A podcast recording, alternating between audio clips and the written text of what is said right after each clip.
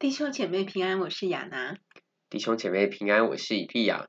今天我们要探讨的主题是六六六是什么？那在开始讨论之前，我们先做个祷告。亲爱的主耶稣，求你与我们同在，保守我们。等下要研读你的话语，求你带领我们正确的理解你的话语。祷告是奉靠主耶稣基督宝贵的圣名，阿门。阿门。那我们今天的。啊、呃，重点会有几个，我们会先朗读这个有关六六六的经文。那第二个部分呢，我们会谈论从希腊原文去看。第三个部分我们会讨论传统的解释。那第四个部分我们会讨论属灵的解释。最后一个部分我们会看新闻的解经应用实事方面。好，那我们先进入第一个部分，我们来朗读有关六六六的经文。嗯，有关于六六六的经文呢，记载在新约启示录第十三章第十六节到第十八节。他又使众人无论大小贫富、自主的为奴的，都在右手上或是在额上打一个印记。这样，除了那有印记、有兽的名或有兽名数字的，都不得买或卖。在此要有智慧，让有悟性的人解开兽的数目吧。因为这是一个人的数字，那数字是六百六十六。好的，所以这是有关启示录记载到六六六。那我们接下来来看这个有关呃六六六，它希腊原文是这个。我们这个想要特别提醒的是，这里有讲到这是一个人的数字。我们刚才念的是这个和合本的修订版。呃，但是似乎在这个和合本的这个原版当中呢，还有某一些的圣经的这个翻译本呢，似乎大家没有这么注意特别到，只有怎么没有注意到说是一个人的这个数字。呃，因为这个我们来看这个和合版和合本的圣经是这样子翻译的，就是修订之前，呃，他是说在这里有智慧，凡有聪明的可以。算计兽的数目，因为这是人的数目，它的数目是六百六十六，所以呢，这里只有讲到它是人的数目。那可是呢，在希腊原文当中，如果我们回到原文的抄本来看，呃，人这里呢，希腊原文用的是 anstrobo，anstrobo 啊，那 anstrobo 这里呢，它这里是用了这个单数的数格。那刚才那个希腊文念得很。不是很好，抱歉，呃，因为这个希腊文真的不好这个发音。那这里用了单数的数个，所以代表是说是一个人，而不是这个呃，就是应该翻成一个人，可能是更接近这个原文。是的，嗯、所以这个弟兄姐妹如果有兴趣，可以看和合本的修订本。嗯嗯，对。那这是我们这个一个原文要提醒一个小小的地方。是的，嗯。那接下来我们来进入这个六六六的解释，因为这个当然最重要还是来解释这个它是什么意思。那我们首先先来看一个传统的解释。是的。那这个传统解释也是有一些初代教父，就是初代教会采用的解释。我们知道这个初代教会受到很多罗马皇帝的逼迫，那其中第一位开始逼迫基督徒最严重的就是尼禄。嗯。那尼禄也怎么着？他也做了很多坏事，还有这个恶事，对他的品德也很败坏。嗯、我们知道这个丹尼里书已经应验的那位，呃，公元前的底基督是安提阿古四世。嗯，那嗯嗯，在公元后也有一位这个跟他一样，就是很逼迫神的百姓的，就是这个尼禄。对，那有些以郭派可能认为就是指尼禄了。嗯，对。嗯那这个为什么传统会认为六六六是尼禄呢？那主要有一个最大的这一个符合处。那第一个呢，就是刚才有提到说可以去算兽的数目，嗯，然后因为它是人的数数目，然后它的数目是六百六十六，那所以呢，尼禄呢，我们叫他这个罗马皇帝都会说凯撒。那这个如果是尼禄凯撒。这样子的一个称号呢，把它转换从希腊文转换成希伯来文的话，再用希伯来文对应的字母表、对应的数字去计算，因为我们知道希伯来文这个它有一个很重要的特性，就是希伯来文每一个字母可以对应到一个数字，所以你给出一串希伯来字母是可以计算成数字的。所以呢，将尼禄凯撒换成希伯来文字母之后再计算，就是六百六十六。是的。是，那这个也是初代教父有特别这个讲到的。那当然，除此之外呢，还有刚才有讲到这个，我们都知道这个兽的印记呢，我们可以在往这个启示录这个相关的经文去读，知道这个兽印是跟这个金融的体系有关。嗯，那因为呢，它这个是说，如果没有兽名或者是有兽名数目的，都不得做买卖。呃，所以意思就是说，要做买卖，就是一定要有这个兽的这个名字，或者是它的这个数目。是的。是。那尼禄呢，他也做了一件事，他把他自己的这个这个雕这个浮雕呢，就是弄在罗马的硬币上。对，他的头像放在那个硬币上。是的。而且那个硬币还有嗯一个呃表示他自己是神的一个。意思，对、嗯、意思，嗯，是的。那所以呢，似乎尼禄也符合这一节不得做买卖的经文，因为他都把自己的寿命都放在那上面，就是放在钱币硬币上。是的，嗯，那你就是必须要用硬币才可以交易买卖东西。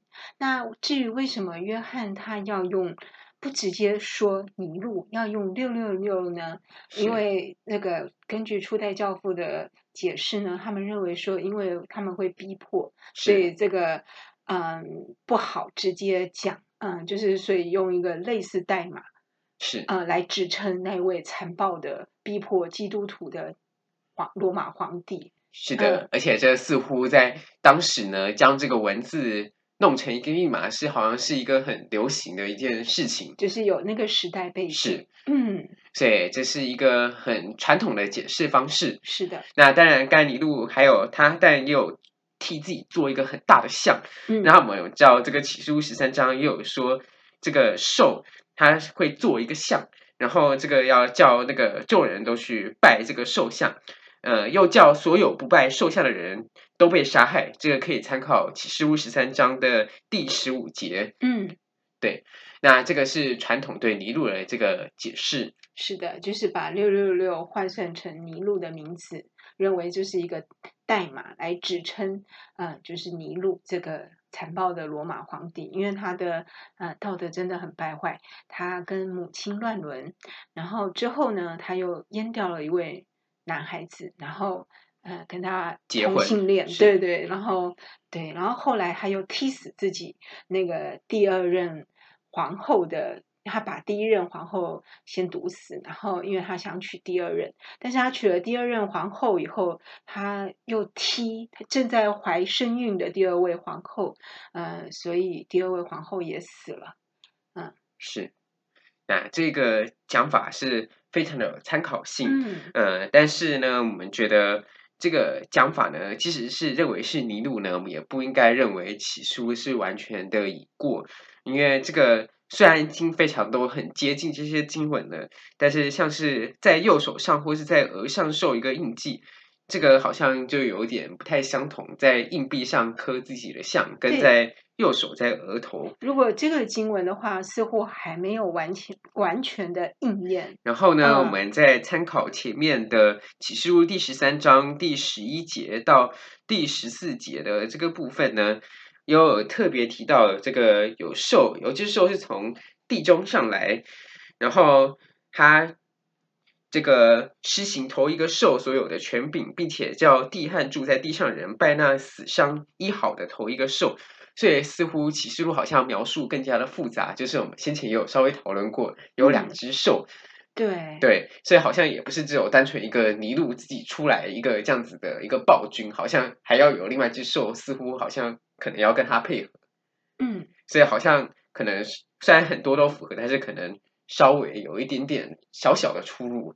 嗯，因为传统的解释会，嗯，嗯，会把这个认为说这个七只兽呢，这个会把它视为说这个是罗马皇帝的这些皇帝，嗯，对，那所以呢，我们觉得这里这样子好像稍微有一点不通。那除此之外，还有后面呢，因为启示录后面我们知道就是接了这个紧紧接着第十四章，就是接着这个十四万四千人的歌，那后面又出现地上的收割。还有最后的这个七灾，但是呢，我们知道目前这个世界还没有到终结。嗯，尼禄走了之后，并没有就这样应验下去后面的这些经文。是的，所以呢，就算认为是尼禄是六六六，可能也是也可以说尼禄确实可能是六六六，这个指向他，所以他才这么吻合这么多经文的许多叙述。但是可能意思是说，他将来还会再回来。对对对，有一些这个正统的是嗯教父啦，或者是时代论的弟兄，他们会这样解释，认为说这个将来那个他们从无底坑上来那个灵，呃，是泥路的灵啊，是的。嗯然后，所以这样子呢，我们要是要讲的是说，这个不能把它全部都当成就是已过，解成泥路可以，但是全部都当成已过，好像就有点太过头了。那因为有一些这个改革宗就认为这个启示录完全这里的叙述完全的已过，那我们是在回应这一个部分。对，因为刚才也很清楚的看到，这个不得买卖，虽然尼禄是用把他的头像印在硬币上，可是也有讲到说会在额上跟手上。是，嗯，所以这一点方面，就是这个经文似乎还没有办法完全吻合。还有前面的那个两只兽一起合作的这个，好像有点像是合作互相的这个第二只兽起来的这个叙述，嗯、跟后面的那里紧接着后面的那些。灾害好像就是历史上并没有这样子连续这样发生，所以是的，也是不太吻合。是的，是。那接下来我们来讨论这个传统完解释之后，我们来讲讲这个数字。现在也有一种神学派别是喜欢从这个属灵的意涵来解释，从灵异方面来解释，就是、就是不从直接从表面，而是认为这个表面可能是背后有某种属灵的含义。嗯，那我们来听听看这种说法。那这种说法呢，最主要就是呃，用六这个数字来做发挥。嗯，呃，因为大家都知道，圣经中七通常是代表神的完全，是。那十二也是代表神的完全。那六是什么呢？通常大家就觉得六就是七减一嘛，嗯，那就是亏欠了这个神的荣耀，就是就是人的一个数字就是六，所以六就是代表人的数。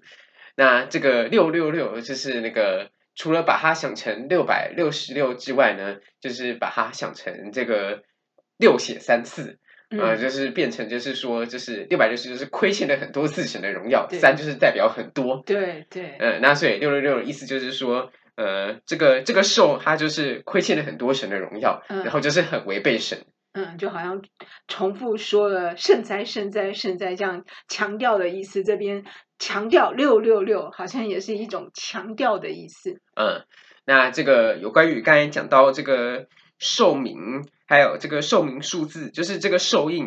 那这个印记呢，这个他们也可以认为有这个邻里解经的方式。呃，那个就是把这个兽印也当成启示录前面记载这个神的印一样，我们知道神也会盖印，是的，嗯，神的盖印就是在我们里面的圣灵，对对，但这个圣灵就是我们一个最大的印记。是、嗯，那启示录还有写到这个，好像这个十四万四千人好像也会盖印，这个我们可以有空可以去看一下那些经文，然后。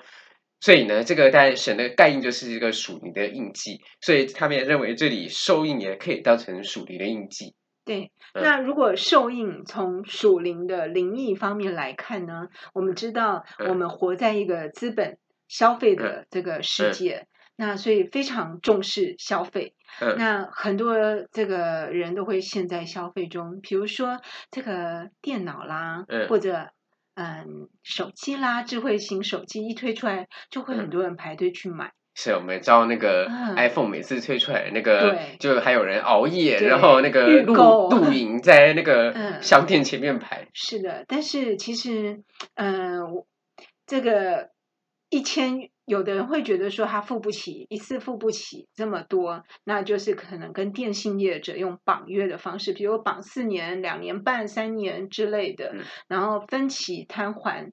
嗯，但是其实这个就是呃，会陷入一种嗯消费的这个恶性的这个，因为你必须你不能保证，就是说啊、你下一个月或者什么之后第二年会不会有什么经济的困难，但是就是要呃以为说这样分散了付可以付得出来，但是我们。嗯、呃，等于说这个其实你是背负了一个很重的经济的重担。那教宗也说过，就是呃提醒我们，就是说不要呃陷入过度的消费，免得就是在拜马门。嗯，是的，神绝对不会希望我们钱就是不停的拿出去，一直不停的消费。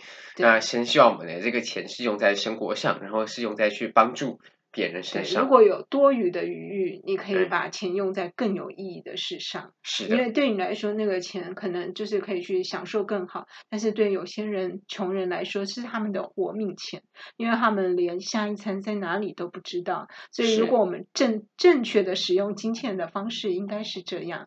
所以，如果受印从灵里来解经、灵意来解经的话，如果当我们的心思意念，额头嘛，就代表我们的大脑、我们的理性思考。我们关注的都是一些想要去消费啦、买东西啦，嗯，然后手呢，我们可以把它理解为你做事啊，或者你的行动方面。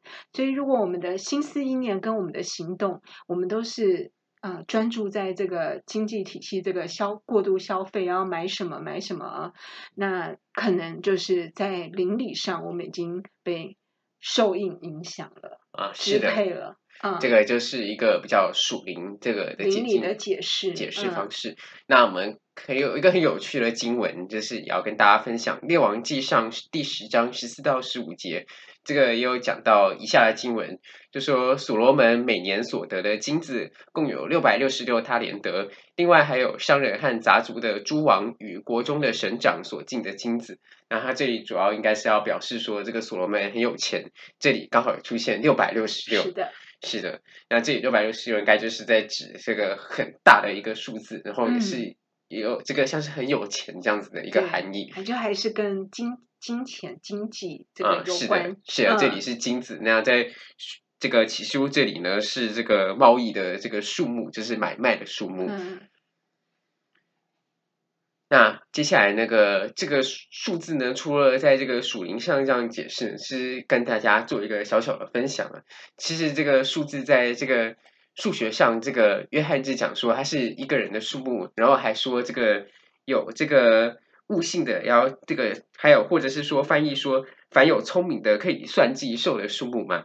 那这个数这个数的确是很特别，是可以算的啊。首先这个数呢，这个是这个。自然数一到三十六加起来的总和，就是一加二加三加四加连续加到三十六，哦，就是六十六百六十六。嗯，那这是第一个它的这个算法。嗯，然后它这个数也是一个三角数，就是在数学上有特殊的这个含义。然后除此之外呢，它也很特别。这个六六六呢，它这个也是前面这个。七个指数，头七个指数加起来的总和。头七个指数是什么呢？二、三、五、七、十一、十三、十七。它们平方各分别平方之后加起来的总和就是六百六十六，就是二的平方加三的平方加五的平方加七的平方，然后加到十七的平方，呃，加起来就是六六六。所以这个数在数学上有一些意义。这个也难怪约翰会说这个有智慧，或者是这个新修版翻成说有悟性的，可以来计算，可以来找。所以它在数学上代表的意义呢是？呃，因为数学中呢，嗯、这个我们要知道，不是每个数都是可以这样随便组合起来，就是有这么多种含义的。哦、所以这种数如果可以拆成这么多，有这么多数学的含义。像植数的定义就不太就不是那么简单了。像植数就是说，它除了这个一和它自己以外，它不能被其他的数再去进一步的分解，在质因数分解。嗯，所以比如说七，你没有办法再去找到底下另外一个除了一和七以外的因数。那七本身就是七乘以一等于七嘛，你没办法拆成什么两个整数乘以多少等于七，或者是。这个二也是，二本身就是呃一跟二是它的因数嘛，一就是算式数的因数，有些就不会算因数，那所以就一乘以二等于二，你办法来把二拆成两个数字相乘在一起，然后这样子质数的定义本身就很困难，质数的平方再相加，然后就刚好等于六百六十六，在数学上来看就是也是有一些特殊的这种意涵，嗯，是。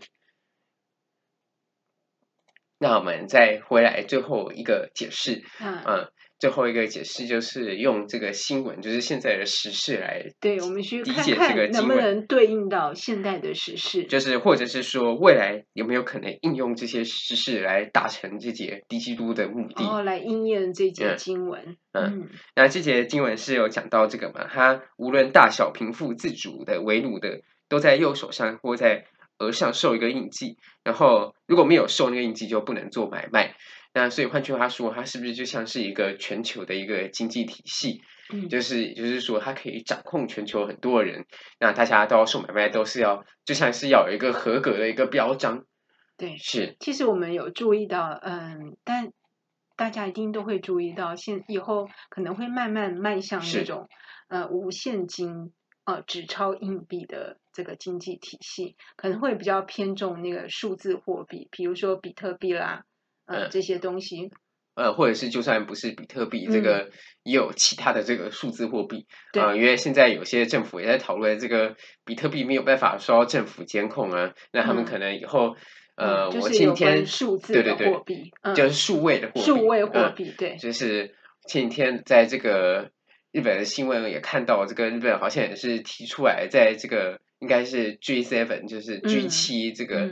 国际经济的这个组织上，它也是就是说，以后政府应该要来讨论这个数位货币怎么受一些法律上政府的管制。嗯，就是觉得它的影响力已经开始越来越大了。对，而且这个就是没有受国家、嗯、呃发行的货币影响，嗯、就是不受限了，嗯、因为就是等于全世界用这个数位货币都可以互相。他们也觉得这个可能未来呢，这种。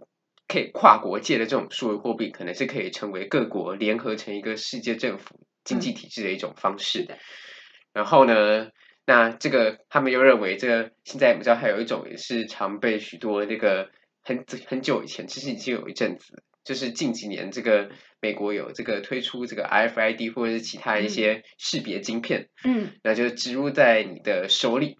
啊、呃，也可以植入在额头上，然后他们就觉得，呃，这个好像很符合这节经文，然后认为这个晶片似乎是一种兽印。啊，因为前不久也有蛮轰动的一个新闻，就是，嗯，呃，特斯发明特斯拉那个这个汽车的那个 CEO 吗？对对，他，嗯、呃，好像有发明一个，就直接好像无痛的可以植入，嗯、就是把那个让人脑后面就是可以。呃，像颈部那边就可以植入那个晶片，然后是无痛的就可以连接。那他为什么会想要发明这个？因为他对 AI 非常的恐惧，他觉得人类会被 AI 操控毁灭。他觉得最好的方法，那就是先让人变成 具有 AI 这种智慧的。特别，对啊，很特别，嗯，很像那个蝙蝠侠的那部电影。啊，那个，那我们在 这里就暂不评论他的这个逻辑。呃、对啊，不过这个为什么刚才说到这个晶片？是因为这个晶片，但我们知道跟电脑扫描有关，嗯、就是用电脑像，就像这样刷卡一样，类似刷卡。那电脑像刷卡呢？刚才又讲到这个数位货币，那这个数位货币是不是就可以跟你的晶片结合起来，变成一种新型的个人钱包，然后又是全球可以通用的？对，所以大家就这样子怀疑，似乎这个好像可以。那当然，目前为止我们还没有一个定论嘛，因为这个目前也不确定这个是不是真的会这样推行，因为还没有发生。嗯，但是呢，这个是一个的确是有看到一些宠物已经对对对、呃、有在。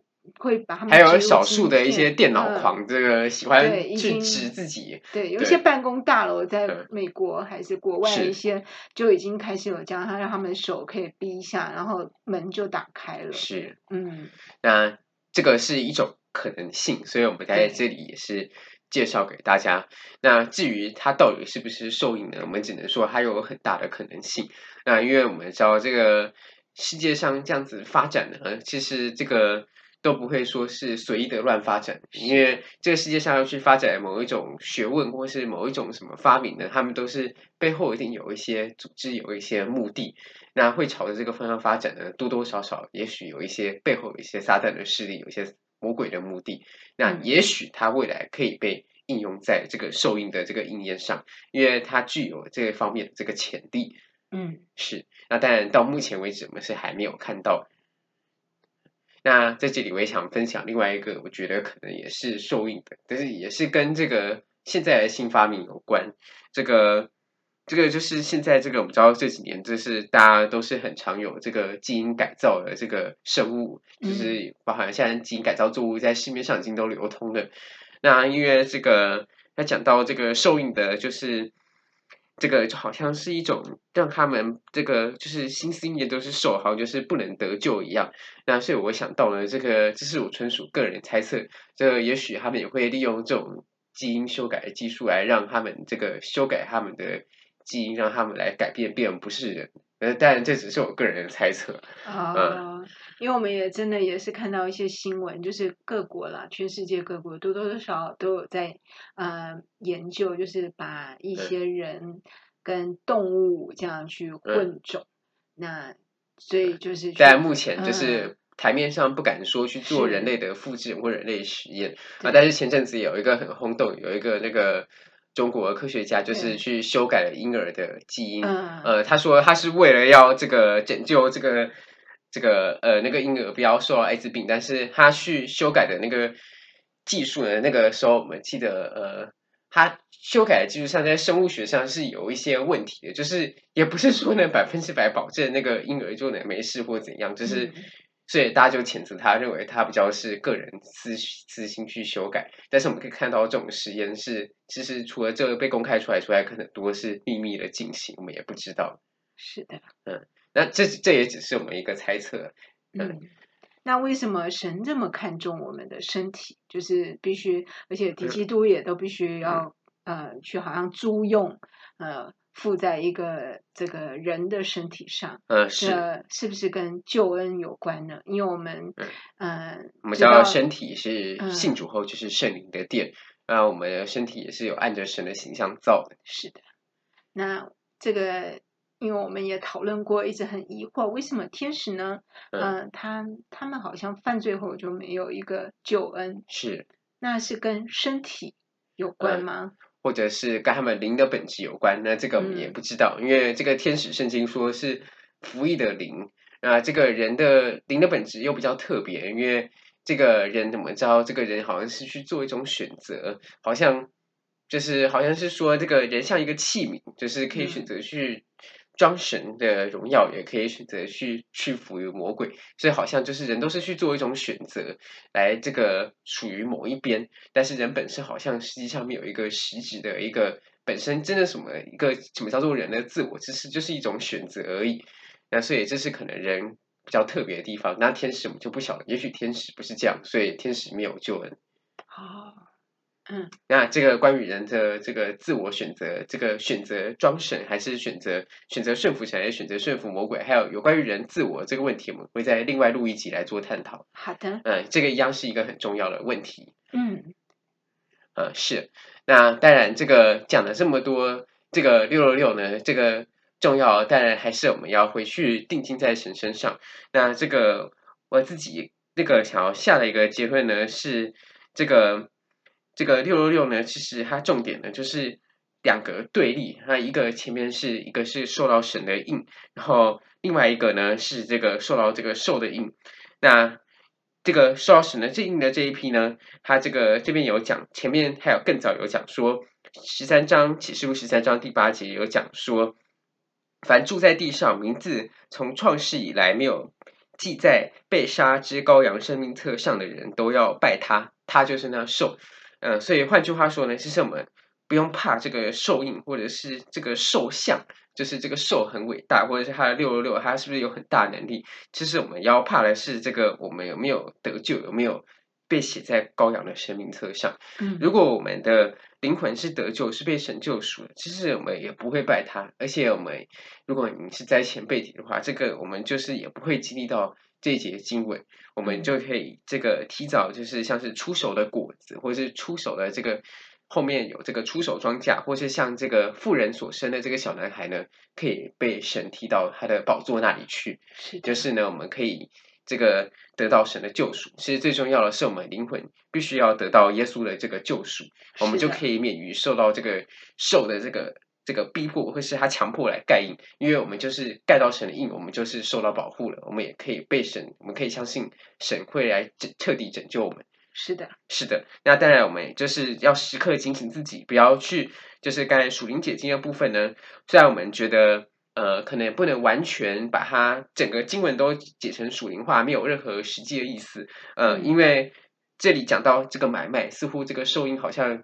有一点点特别，它好像是有一点现实面，就是有一点物理，实际上是一个东西的，就是不完全是一个很属灵意思。但是属灵姐姐那里有一个非常值得我们深思，还有非常值得我们要时刻警醒的呢，就是我们一定要注意自己的心思，不要去盖上那个属灵上的受印，因为这是一件非常严重的事。你不用等到真正的敌基督来，你自己就给自己盖受印的。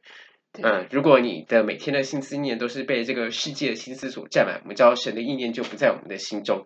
而且一个人不能同时侍奉两个主，而一个如果你侍奉马门，你就没办法侍奉耶稣。对，因为我们只要心思一被世界上的事情占满，我们就是被魔鬼操控。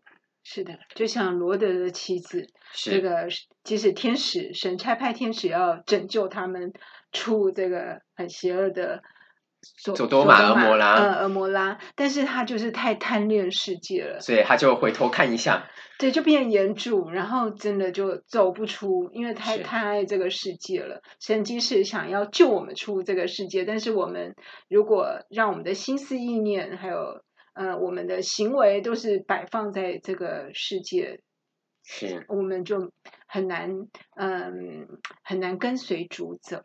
是，嗯、所以我们看到这个现在全球朝向这个，要一个全球的经济，或者甚至有一个全球的宗教。然后现在也有联合国还想要有一个可能未来，也许真的就是未来会，如果照圣经上讲，敌基督它是有一个很大能力，还会有一个全球的一个像是政府，全球政府。那这样子的话，我们就知道我们朝着这个末世这条路已经越来越接近了。嗯，那我们但也要随时警惕自己，不要让自己内心有这个受印，而是要随时充满神，充满神的话语，然后我们才能被神拯救，也才能持守救恩到底。是的，那这是对于这个受印的一些简单的这个结论，一个小结。嗯，是的。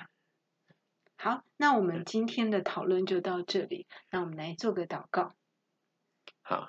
主耶稣啊，求你让我们的内心都是定睛在你身上，然后也让我们不要，让我们小心，不要让我们这个心思意念都是充满这个世界，充满这个兽的这个印记，而是让我们的心思意念呢都是有这个主耶稣，然后也是来每天来做这个主耶稣的旨意。求你帮助我们每天来行出耶稣叫我们所行的，然后也帮助我们能继续持守你的这个救恩。能让我们的名字呢，都是得到受祝福，写在羔羊的生命册上，得蒙耶稣的拯救。这样祷告是奉靠主耶稣的圣人名祈求，阿门。